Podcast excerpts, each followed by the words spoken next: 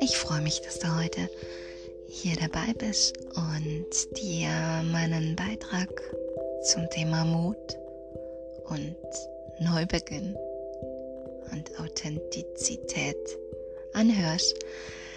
Ich habe so lange überlegt, ob ich wirklich mm, sprechend nach draußen gehen soll, ob ich wirklich Sprache von mir rausgeben soll, ohne dass man bei mir in einem Kurs, Kurs sitzt und mich live sieht, weil es für mich doch immer wieder ähm, tatsächlich eine Blockade ist zu wissen, dass man meinen Dialekt hört. Ich weiß nicht, wie es dir da geht, aber im Grunde genommen ist es doch total egal, ähm, ob man ja, ob man jetzt Hochdeutsch spricht oder nicht. Ich erinnere mich an Zeiten, wo einem suggeriert wurde, es wäre unprofessionell, wenn man den Dialekt hört, aber im Prinzip ist es doch totaler Quatsch.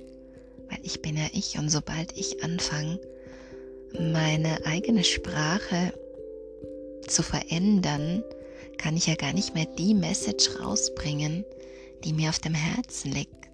Das heißt, ich muss als allererstes, bevor ich überhaupt irgendwas von mir weitergebe, den Mut finden, wirklich so zu sein, wie ich bin.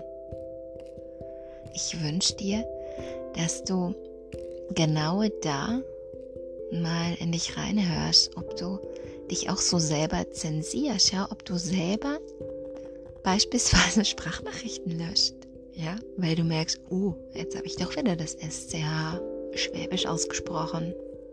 Du weißt, was ich meine. Ähm, ja, das möchte ich dir heute als Impuls mitgeben, mal weniger streng mit dir zu sein, um den Mut zu haben, ganz neues Terrain betreten zu können.